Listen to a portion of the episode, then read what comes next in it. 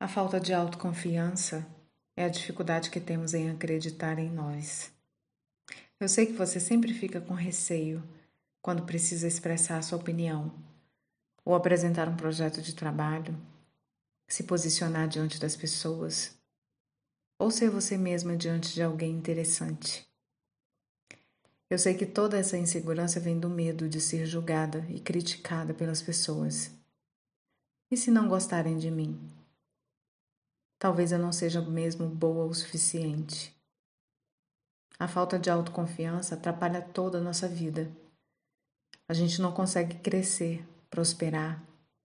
Perdemos oportunidades de melhorar de vida, de mostrar o nosso potencial, de nos tornarmos grandes, de ser quem somos. Saiba que toda essa insegurança é fruto de pensamentos que muitas vezes nem são nossos. Alguém nos deu de presente e passamos a acreditar e alimentar aquele pensamento que é do outro dentro de nós. Em algum momento da sua vida você pode ter recebido de alguém importante para você uma crítica. E essa crítica pode ter despertado em você a sensação de não ser boa o suficiente.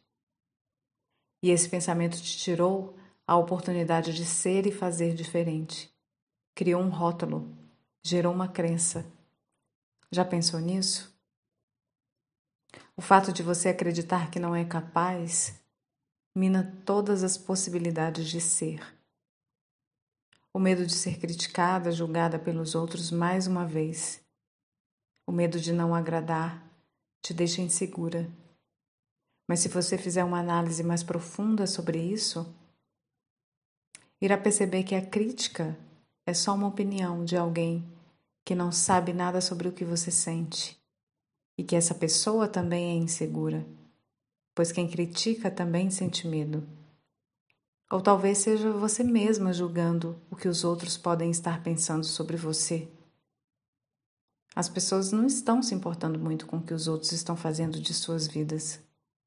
Elas estão mergulhadas em seus próprios dilemas no final das contas, trata-se de nós mesmos fazendo julgamento sobre nós e sobre os outros.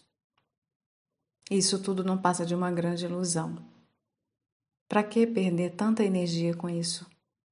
Você pode investir toda essa energia em algo mais produtivo, como, por exemplo, o seu próprio desenvolvimento emocional.